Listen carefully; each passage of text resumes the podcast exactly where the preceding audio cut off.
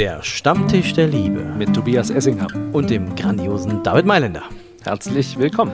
Herzlich willkommen zurück zu einer wunderbaren weiteren Podcast-Folge mit einem ziemlich großen Abstand zu unserer letzten tatsächlich. Wir sind auch auf Abstand zueinander. Auch das hat sich verändert in den letzten sechs Monaten. Eigentlich ja. kann man sagen, in den letzten vier Wochen hat sich das geändert. Das letzte Mal hatten wir uns noch umarmt. Jetzt genau, vor, vor sechs Monaten unsere letzte Folge. Wir ähm, haben es eben nicht geschafft, sind jetzt aber eben auch jetzt wieder zurück. Haben gedacht, in dieser schweren Zeit ist es vielleicht genau der richtige Moment, wo wir uns zurückmelden und mit äh, einem ähm, Thema uns beschäftigen, das vielleicht ein bisschen passt in diese Zeit, in diese schlimme Corona-Zeit. Ja. Ja, genau. Das ist ja jetzt gerade eine Situation, die tatsächlich vielen Menschen Angst macht, kann man sagen. Ja, äh, Angst vor der Zukunft vielleicht. Wie geht's mit mir weiter? Wo bin ich irgendwann in ein paar Tagen oder in ein paar Monaten? Äh, Kriege ich das vielleicht? Muss ich sterben dran? Was weiß ich? Also ganz neue Fragen da plötzlich. Und wir haben einen Gast eingeladen. Wir sehen sie jetzt hier auf dem Bildschirm gerade. Wir sind nicht mit ihr verbunden. Die, und das finde ich so erstaunlich, so entspannt wirkt wie äh, eigentlich keinen, den ich in den letzten Tagen, in den letzten Wochen ja. erlebt habe. Und das liegt vielleicht auch an ihrer Geschichte. Genau. Wir haben heute tatsächlich einen Gast äh, eingeladen äh, zu unserer äh, Folge hier und äh, sie heißt Anja Di Marco und sie hat tatsächlich eine Erfahrung gemacht, eine Nahtoderfahrung und ähm, ja, was da passiert ist und überhaupt wie sie damit umgegangen ist, äh, das wird sie uns gleich erzählen. Herzlich willkommen, Anja. Wisst ihr was, das ist total spannend, weil das war jetzt genau vor 15 Jahren. Also eigentlich äh, fast auf den Tag genau. Ähm, ich war jetzt vor 15 Jahren im Krankenhaus und äh, war sehr, sehr ähm, am Limit. Und das war nach der Geburt von äh, unserer ältesten Tochter. Ähm, die ist eben jetzt 15. Sie wurde wiederbelebt und danach bin ich ins Krankenhaus gekommen, weil ich ähm, plötzlich von ja, einen Schlag im Bauchraum hatte und einen Gallenstein im Gallengang festgesteckt hatte und ich dann in den, ähm, ja, ins Krankenhaus gekommen bin, not eingeliefert wurde. Ich war komplett gelb im kompletten Gesicht, ich, überall, ich habe gelb gesehen und alles. War dann im Krankenhaus, ähm, hatte vier OPs und die letzte OP war lebensgefährlich. Und das hat dann auch dazu geführt, dass ich eine Nahtoderfahrung hatte. Also es war nicht in der OP direkt, sondern es war nach der OP im Aufwachraum. Und äh, ja, ich bin zu früh wach geworden, weil ich war in ein, ähm, also ich war ja noch am Stillen, ja, hatte ja gerade ein Baby. Das heißt, das war ein bisschen anders mit der Narkose, die bei mir gegeben hat. Und ähm, deswegen habe ich bin ich zu früh wach geworden und ich habe noch jeden Schnitt in meinem Körper gespürt, dieser OP und ähm, ich habe gefroren und mir, die haben mir schnell wieder Wärmedecken gebracht. Also ich habe wirklich alles noch gespürt. Und ähm, jetzt fange ich an diesem Punkt auch schon an zu stammeln, weil ich gerne immer sage, und dann war das und dann war das. Das kann ich gar nicht formulieren, weil das tatsächlich in diesem Moment an Raum und Zeit wirklich keine Bedeutung mehr hat. Ähm, ich kann nicht sagen, so und jetzt war erst das, dann war das, dann war das, dann war das, sondern es war tatsächlich ähm, einfach vielleicht auch parallel und übereinander. Versteht ihr das? Das ist ein bisschen schwierig zu erzählen und in Worte zu fassen, weil es einfach mit menschlichen Worten nicht mehr geht. Aber ich versuche es mal so gut wie möglich. Ich, hab, ich bin wach geworden, habe diese Schnitte gespürt, mir war kalt, die, die Wärmedecken kamen und ich habe dann da diese Uhr gesehen und da war zehn vor zwölf. Und dann habe ich gemerkt, ist was, irgendwas schiefgegangen. Die wahrscheinlich, das kann man nicht mehr ganz nachvollziehen, weil die Akten leider nicht mehr da waren. Ich habe leider zu spät nachgefragt. Aber wahrscheinlich haben, mir, haben die mir dann noch mal was nachgeschossen. Und, ähm, und dann war es so, als ob ich in verschiedenen Ebenen bin. Ich habe von mir aus nach oben geguckt. Ich habe von oben zu mir geguckt, aber nicht nur zu mir, sondern ich habe gesehen, was die wichtigsten Menschen in dem Moment getan haben und wo die auch sind. Ich konnte zum Beispiel den Anruf mitkriegen, wie ähm, der Arzt, der mich operiert hat, äh, meinen Mann angerufen hat und über die OP berichtet hat. Das heißt, ich wusste nachher schon Bescheid, ähm, wie diese OP verlaufen ist. Ich wusste, wo mein Vater war, ähm, der war gerade am Windeln kaufen. Ich wusste, wo meine Mutter war, die war gerade am Spazierengehen mit ähm, der Kleinen und ähm, ja, so war das, war das wie in verschiedenen Ebenen. Und wem das jetzt alles zu komisch vorkommt, vielleicht auch, ähm, ich habe da am Anfang gar nicht drüber geredet, weil ich dachte, ich bin irgendwie wie verrückt oder so. Hab dann aber das Buch gelesen, Den Himmel gibt es echt, ich glaube, so heißt das Buch, ähm, mit diesem kleinen Jungen vorne drauf.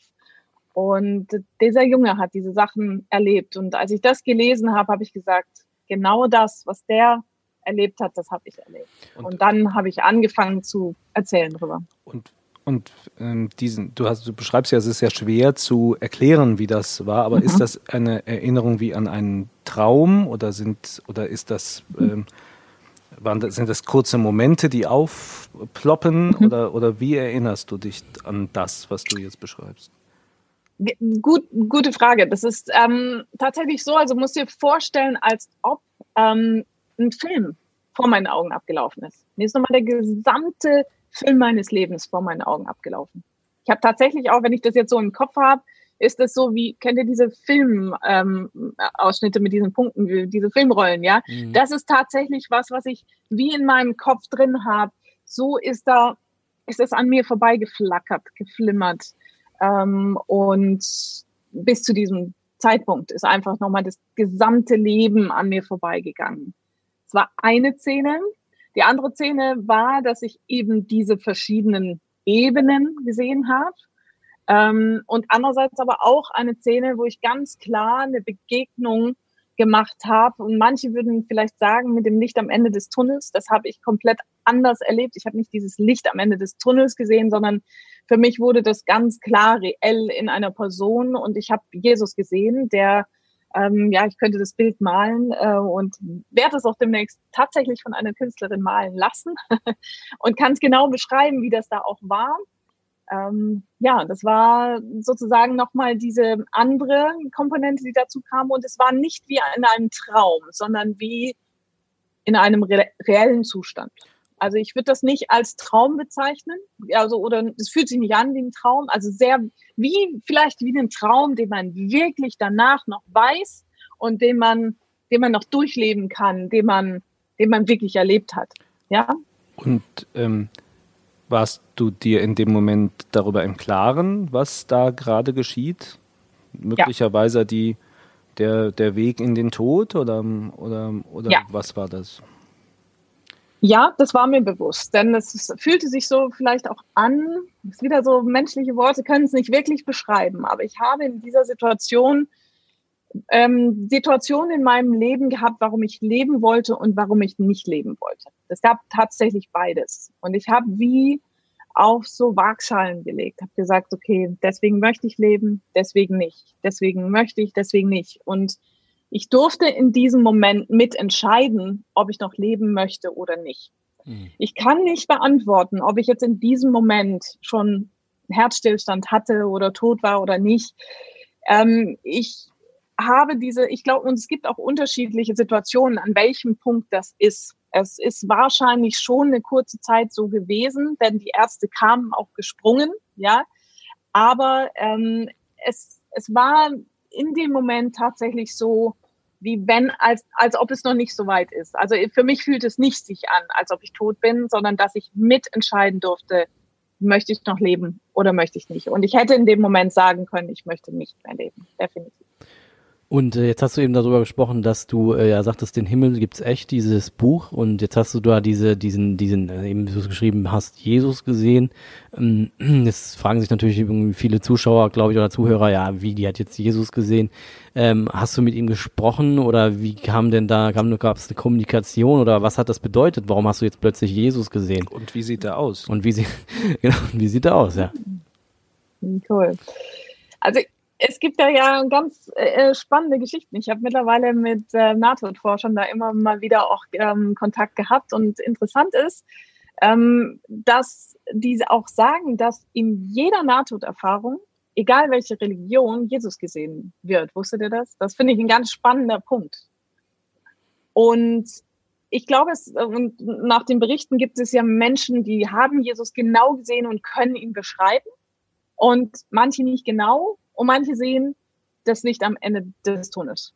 Ich würde denken, wahrscheinlich, also ich interpretiere es für mich selber, das ist aber meine Theorie, ähm, dass das alles das Gleiche eigentlich ist. Und ähm, ich persönlich habe Jesus nicht mit dem Gesicht gesehen. Zumindest war es nicht wichtig für diese Nahtoderfahrung, die ich hatte.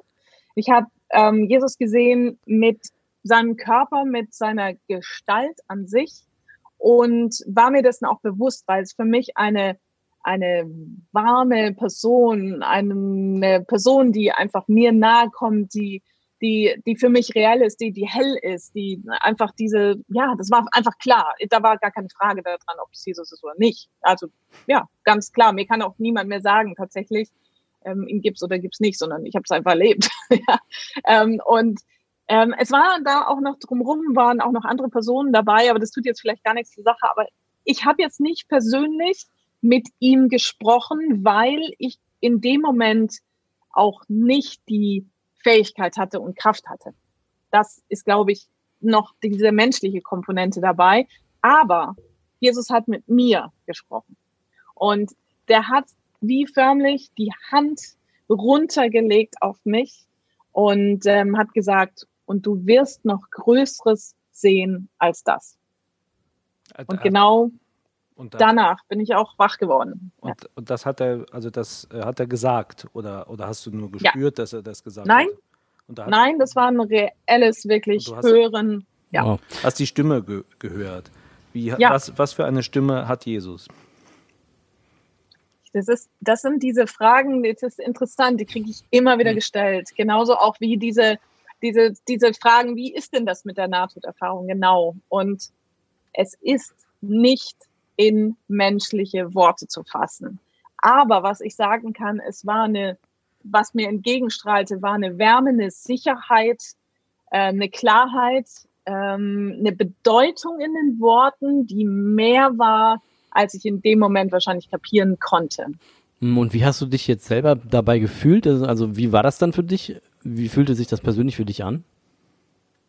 Ermutigend, bestimmend, ähm, schützend und auch tatsächlich, das, das war tatsächlich auch eine körperliche Wärme. Also es ähm, war tatsächlich, es fühlte sich so an, als ob so wirklich so wie eine Wärme durch mich durchgeht, durch den gesamten Körper.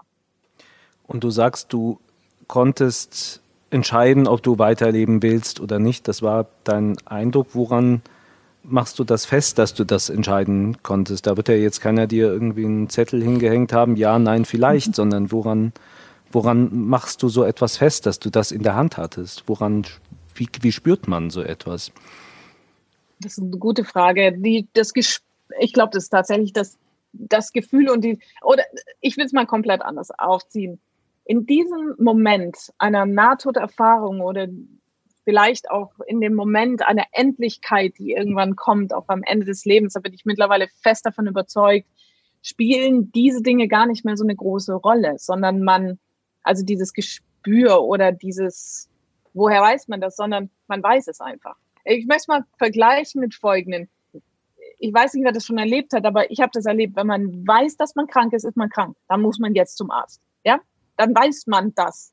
Das ist nicht irgendwie, sondern und auch, ich glaube, das ist ja auch so ein, so ein ähm, Angstmechanismus, den wir haben, so ein Schutzmechanismus, die oder Intuition mögen es manche auch nennen, ähm, aber diese Gewissheit und Bestimmtheit, jetzt, in diesem Moment ist es aber richtig brenzlig gerade, ja?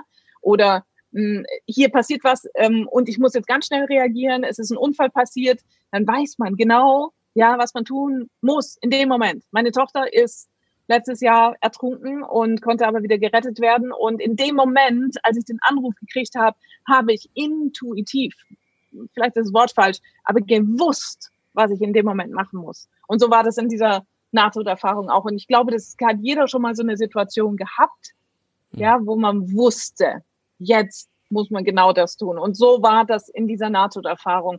Ich wusste es einfach. Das war nicht ein Gefühl oder niemand hat mir das gesagt, sondern ich wusste es. Macht das Sinn?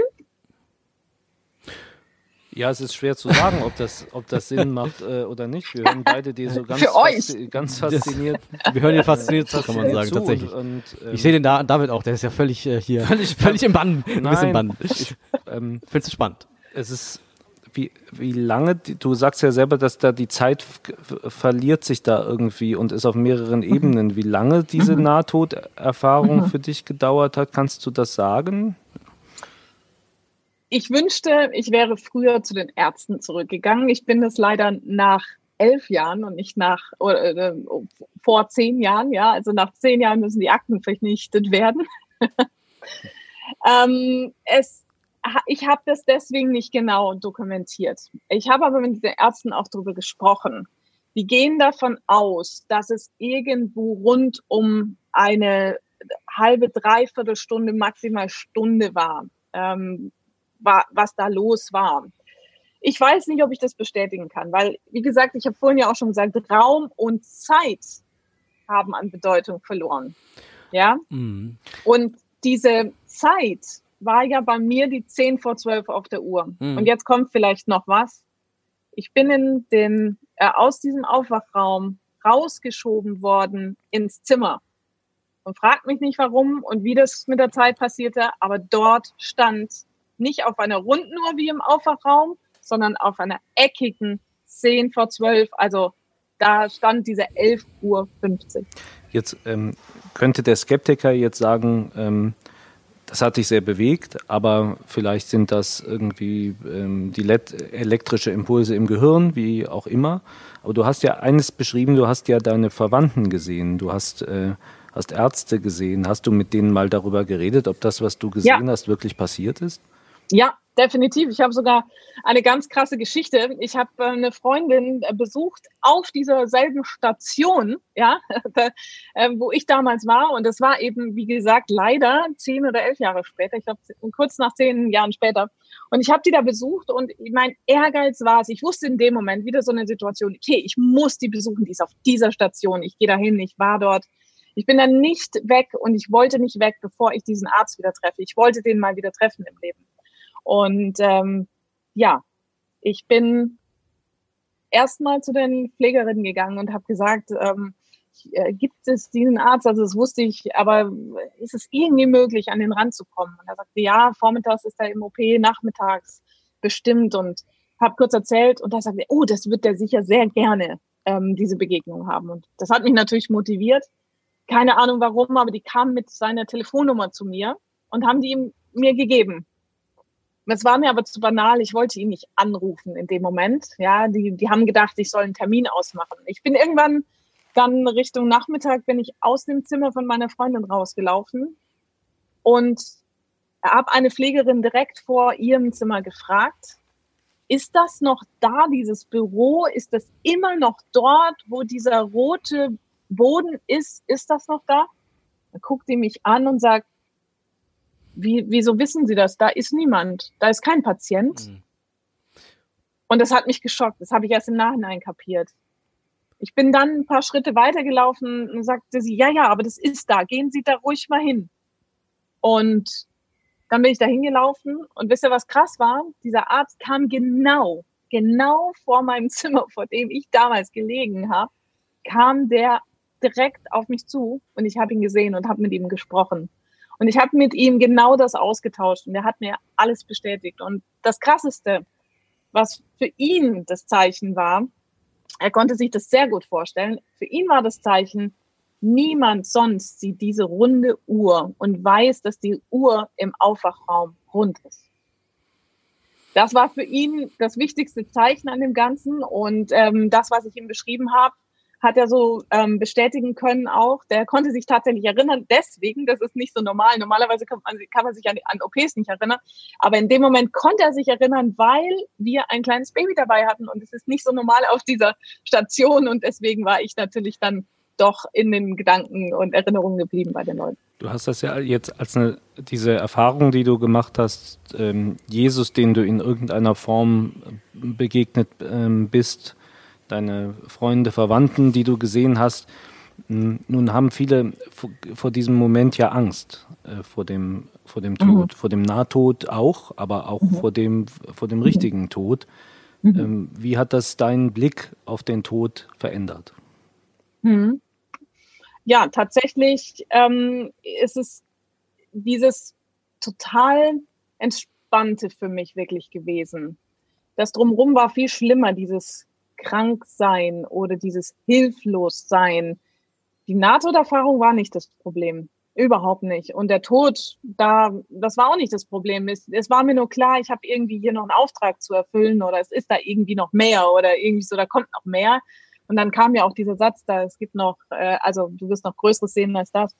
Ähm, nein, die, die Angst vor dem Tod an sich habe ich nicht. Und ich weiß auch nicht, ob alle vor dem Tod an sich Angst haben. Ja, viele, die eine Gewissheit vor, haben, dass es ähm, ja auch nicht jetzt schlimm ist und auch eine Ewigkeit da ist, haben ja auch nicht generell die Angst vor dem Tod, sondern vor dem Sterben. Ja, mhm. und ähm, dieses Sterben an sich, da wünsche ich mir natürlich dass das so ist, dass ähm, ja da nicht die Schmerzen sind, denn die waren grauenvoll. Diese, diese Schnitte und diese ganzen Sachen, die ich da gespürt habe, das war furchtbar. Ja, und diese, eben diese Hilflosigkeit. Aber dieser Tod an sich, das war eine Gewissheit, eine Gelassenheit, eine, ja, eine Zufriedenheit. Und es ist ja so tatsächlich, du hast ja das ja erlebt, du kamst dann wieder zurück und ähm, was hat sich dann in deinem Leben verändert? Mhm. Also du hast ja dann praktisch nochmal so eine zweite Chance bekommen, hast gesehen, hey, ich habe jetzt hier nochmal Möglichkeiten, was zu machen. Was genau ja. hat dich dann angetrieben, auch ähm, dein Leben umzukrempeln vielleicht? Also was ist passiert? Tatsächlich habe ich die Ärzte als erstes gefragt und auch diesen Arzt, den ich da zehn Jahre später nochmal getroffen habe, habe ich damals eben gefragt gehabt, was kann ich denn tun, damit das nicht mehr passiert. Was, woran lag denn das, dass ich das hatte?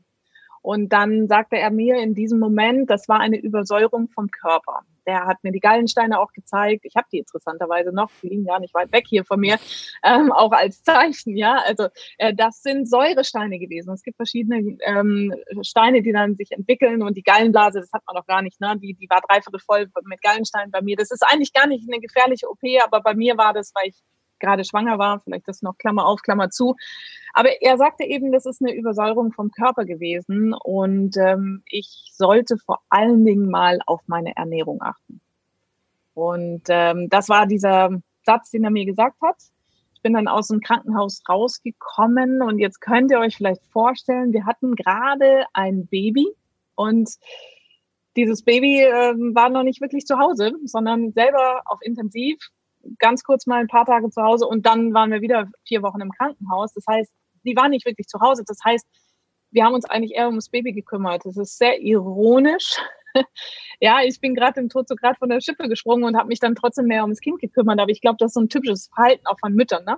Und aber in die Situation kam ein guter Freund von mir und der hat gesagt, hey Anja, ich habe vielleicht da was und guck dir das einfach an. Lass uns diese Themen nochmal angucken. Ich war in der Situation eher so, was soll ich denn jetzt machen? Ja, das und das. Außerdem muss ich mich ums Kind kümmern und so weiter. Und die, die Situation damals rund um Thema Ernährung, Gesundheit war noch komplett anders gelagert. Ich sage immer in diesem Moment, die Margarine war damals noch gesund. Mhm. ja, mittlerweile wissen wir viel, viel mehr ähm, in diesem Bereich und ähm, selbst der Mainstream weiß jetzt besser Bescheid, was jetzt gesund ist und was nicht so gesund ist. Und das war damals vor 15 Jahren definitiv nicht so. Und es war für mich der Startschuss, war dieses Gespräch mit dem Arzt. Das nächste war, dass ähm, ich schon was ändern wollte. Ja, der Wille, das war das andere. Und dann, ähm, dass ein Freund zu mir kam und mich dann nochmal wieder angestoßen hat und ich letztendlich dann ja, und äh, wann, Schritte gegangen bin. Und wann war das so ein bisschen bei dir jetzt, die, die Frage, äh, ist, ist das nochmal so aufgekommen, hey, ich hatte da so eine Begegnung gehabt irgendwie mit diesem Jesus und äh, die Frage einfach, wie hat sich das dann verändert? Also was hat das dann, hat das, bist du dann gläubiger geworden oder war dann der Glaube mhm. irgendwie ganz wichtiger für dich mhm. gewesen oder was hat das dann damit, hast du es den Leuten mhm. erzählt, dann gesagt, oh, ich habe Jesus gesehen oder wie war das dann für dich? Sowas, wenn man sowas erlebt, ist das wie ein Schatz, den man behüten und bewahren muss, ja. Ich habe das am Anfang ja gar nicht so groß ähm, darüber gesprochen und ich, ich muss ganz ehrlich auch sagen, wenn ich da jetzt drüber spreche, das ist für mich sehr wertvoll. Ja, das mache ich auch jetzt nicht unbedingt immer so. Vielen Dank dafür. Ähm, ja, gerne. Ähm, ist auch für mich ganz toll, um das wieder zu reflektieren. Das ist äh, ganz, ganz ganz gut, auch immer wieder an diesen Punkt zu kommen, darüber zu sprechen. Und das ist auch wie in Stücken so passiert. Aber jetzt nochmal zurück zu dem Glauben. Mein Glaube war immer schon sehr tief. Ähm, mit vier Jahren habe ich ähm, da eine Entscheidung getroffen, dass ich da wirklich einen Glaube in meinem Leben integrieren möchte und auch Jesus dabei haben möchte. Es ist ähm, aber natürlich zwischendurch mal auch anders gewesen, wo ich das jetzt nicht so kindlich, äh, sage ich jetzt mal, geglaubt habe. In dem Moment war das aber jetzt nicht nach der Nahtoderfahrung dieses Schwarz oder Weiß, sondern was sich für mich verändert hat, kann ich sagen, für mich ist es einfach eine Selbstverständlichkeit plötzlich gewesen. Ja, also wie ich vorhin schon mal gesagt habe, mir kann eigentlich gar niemand mehr sagen, ähm, ob es Jesus jetzt gibt oder nicht. Für mich ist das normal. Ja, also mir persönlich kann ja niemand dagegen reden. Versteht ihr, was ich meine? Ja, also das ist so dieses das innerliche Gefühl, das ist einfach eine, das ist, das ist so. Das, ich habe das erlebt. Sorry, Leute. Äh, ja, also das ist mein Erlebnis und ähm, deswegen ist es für mich eine, wie eine Selbstverständlichkeit geworden, ein Alltag, ein, wie das Atmen. Wir atmen ja auch und so ist das ähm, ja immer ein und aus, ein und aus und so ist das für mich einfach ganz normal ähm, ja, äh, in den Alltag integriert. Was das, was das so ein bisschen, ähm, deswegen habe ich vorhin auch nachgefragt, welche Stimme hat äh, Jesus, was das so ein, so ein bisschen äh, warum, warum man da so ein bisschen ins, ins mhm. ich zumindest ein bisschen ins Stocken gerate, weil Jesus ist ja so mhm. eine, ist ja auch eine, eine, eine, eine, wichtige religiöse Figur, ist aber auch eine, eine Figur der, der Kultur, der manchmal auch der Popkultur sogar. Mhm. Wir wissen, wir, wir, kennen Bilder von ihm, wir haben, der hat diesen, hat dann irgendwie lange mhm. Haare mhm. und, so, und so weiter ähm, und so fort. Und dass du jetzt sagst, das war äh, Jesus, das ist so die, ähm, warum war es nicht Petrus oder warum, warum muss immer, warum kommt Jesus persönlich bei dir vor, vorbei und warum kommt nicht irgendwie ein kleinerer, anderer Typ, anderer, kleinerer typ, typ. anderer Typ so aus, dieser, aus der Riege so, ne? Ja, so. Das ist so die, so was hast du dir darüber mal Gedanken Petrus gemacht? Oder Paulus. Ja, Petrus, der, Paulus oder so. Petrus Johannes. macht doch die Tür ja. zum Himmel ja, auf. Stimmt, genau, ja, ja, genau. Der, der oder es hätte, auch die, es hätte auch die Maria sein können. Maria, warum ist nicht Maria genau, gekommen? Genau. Hat sie keine Zeit gehabt? Ja, die hat. Ja. Ja, lustigerweise, ihr werdet lachen, aber tatsächlich waren die teilweise die Jünger dabei. Also ich habe ja vorhin gesagt, da waren welche dabei, ja. ähm, aber das habe vorhin gesagt, das tut jetzt gar nicht so groß zur Sache, aber tatsächlich könnte ich die Gesichter dieser Menschen drumrum, ja, und dabei waren tatsächlich ähm, so äh, Jünger dabei, die könnte ich malen. Ja, da könnte ich ganz genau kann ich das beschreiben und deswegen, ich habe mit einer Künstlerin gesprochen, die das tatsächlich auch für mich übernehmen wird, das zu malen. So genau ist das tatsächlich. Mm, aber für mich, und ich glaube, das ist auch genau das, was ich gerade meinte mit dem, das ist eine normale Alltagssituation, das ist wie das Atmen gehört, das so, für mich hat es diese Normalität in dem Sinne gehabt. Also Jesus war, ist und auch davor für mich jetzt nichts Abgehobenes gewesen, auch nicht dieses, diese, diese Kulturfigur oder so, sondern ähm, das, das war was Nahbares schon immer für mich und auch in dieser Situation. Es war was Nahbares und, äh, und er war nahbar und es war deswegen angenehm, freundschaftlich und nicht jetzt irgendwie, okay, das ist der, der da irgendwo in der Kirche am Kreuz hängt. Ja, sondern das ist und deswegen auch nicht, nicht jetzt irgendwie was Kaltes oder so, sondern wirklich dieses Persönliche, dieses Echte, dieses Nahbare.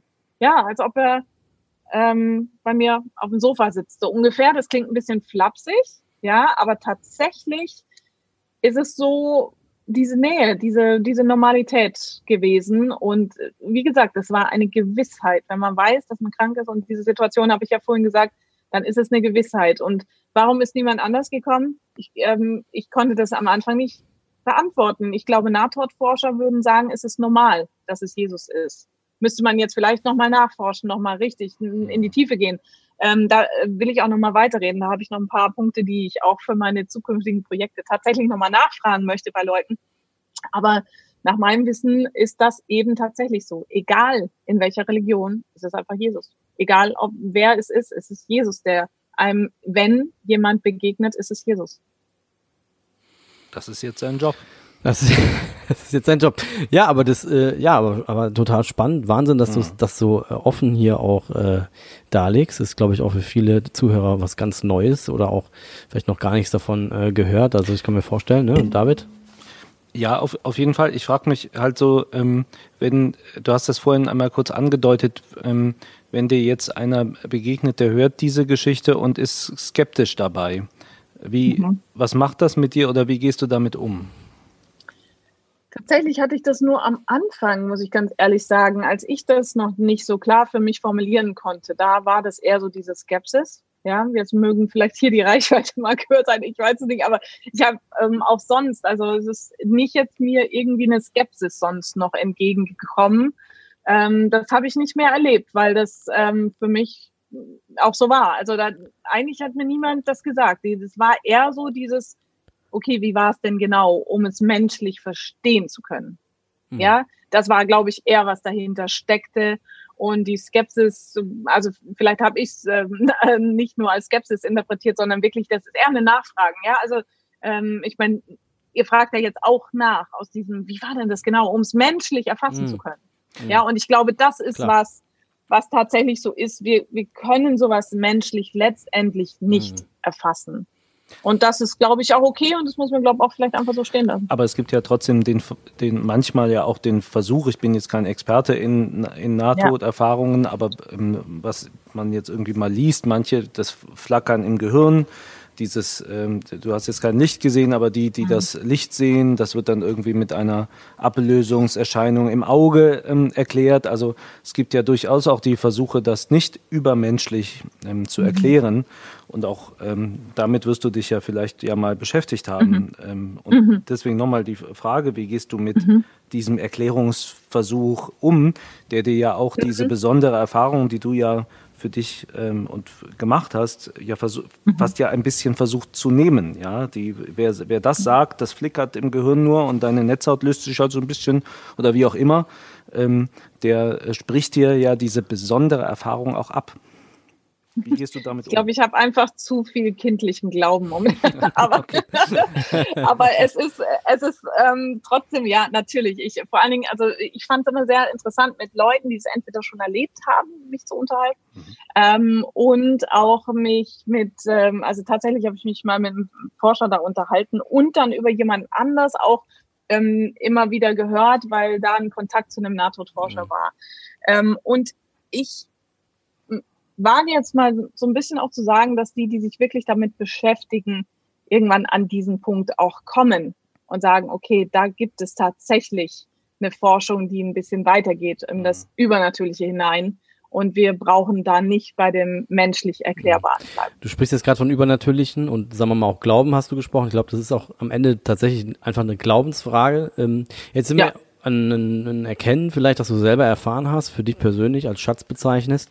Ähm, jetzt sind wir ja tatsächlich gerade auch in einer, in einer Welt oder in einer, in einer Welt gelangt, wo, sagen wir mal, Sicherheiten, die wir vielleicht vorhin hatten, wie zum Beispiel finanzielle Sicherheit, vielleicht auch gesundheitliche Sicherheit, ja im Endeffekt ja auch weg sind bei vielen. Und ähm, ich erlebe das ja auch immer, dass, sagen wir mal, der, die Offenheit tatsächlich auch über Themen wie sowas oder Glaube oder was gibt mir jetzt Hoffnung in dieser Zeit irgendwie auch aufkommen und Leute darüber sprechen.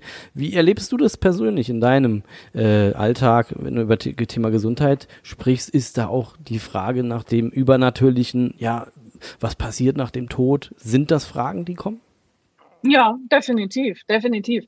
Also weil ähm, ja Gesundheit, ähm, Krankheit, Endlichkeit, das hängt sehr, sehr krass zusammen. Auf jeden Fall ist das da. Ähm, ich, ich möchte trotzdem immer wieder auch den Leuten betonen, wir leben jetzt im Hier und Jetzt. Hm. Ja, und ähm, jetzt ist das, was ähm, wo die Entscheidung getroffen werden muss, wie ich mich verhalte, wie ich mich, ähm, ja, wie ich jetzt handle und eben heute schon an morgen zu denken, ob das jetzt bedeutet, wirklich den Morgen an sich oder vielleicht auch über den Tod hinaus. Ja, einfach jetzt die Verantwortung wahrzunehmen und ja, da, da ist es tatsächlich so, dass es auch über das natürlich die Möglichkeit gibt, ähm, Menschen Hoffnung zu schenken. Und das ist eigentlich sogar das, was mich am meisten äh, daran kitzelt, dieses, die, diese, diese Hoffnung weitergeben zu können, in, in, äh, eigentlich in jedem Lebensbereich. Ne? Dass äh, wir haben so viel Hoffnung zu geben und wie, es ist ja so viel schöner, sich mit diesem Thema auseinanderzusetzen, als nur bei der Angst stehen zu bleiben. Hoffnung aus dem Tod heraus, meinst du, aus der, aus der, aus der Gelassenheit, dass das, oder was, wie kann man aus der Todeserfahrung Hoffnung äh, schöpfen mhm. fürs mhm. Leben. Mm, genau, ja, nicht nur, nicht nur das, sondern eben, äh, also ja, auch. Also aus dieser Erfahrung, die ich gemacht habe, ähm, ich möchte es vielleicht so sagen, wenn man was erfahren hat, hat man ja eine Gewissheit, ja, und aus dieser Gewissheit können wir anderen ja auch wiederum Hoffnung geben, ja. Und da diese Erfahrung habe ich ja gemacht und ähm, deswegen kann ich Hoffnung geben, ja. Und, und ich habe selber erfahren. Kennt ihr das selber ja auch, ne? Ich habe selber erfahren. Dadurch kann es anderen Leuten ganz anders Hoffnung geben. Aber es geht gar nicht nur um dieses Übernatürliche unten und nach dem Tod, sondern in den Alltag hinein, in den jeden Tag. Ähm, weil bei mir war es ja, ich musste ja die Veränderungen ähm, machen für mich selber und dann Stück für Stück für Stück. Ich habe das ja nicht jetzt irgendwie von heute auf morgen mhm. alles äh, gemacht. Und ähm, diese, diese Veränderungen, die kamen, die natürlich weitreichend jetzt irgendwie auch sind für vielleicht später, aber die Veränderungen, die ich gemacht habe, die waren kleine Veränderungen. Schritt für Schritt für Schritt für Schritt für Schritt, um es auch schaffen zu können. Ja, und ähm, wenn wir diese, also ich glaube, wir können Menschen nicht Hoffnung geben, wenn wir diese großen Gesamtdinger ähm, geben und sagt, so, und jetzt hier mach, ja, sondern dieses, du schaffst das auch, ja, dieses wirklich klein runterzubrechen. Und ja, ich habe da vielleicht eine Extremsituation geschafft. Das hat übrigens bei mir auch ausgelöst, dass ich verschiedene Dinge sonst im Leben besser meistern kann. Ja, weil ich, ich habe es ja schon erlebt oder ich habe schon Schlimmeres erlebt. so. Ja, ja, aber da hast du uns, also mir zumindest, äh, viel voraus, ähm, denn ich habe keine Nahtoderfahrung äh, gemacht.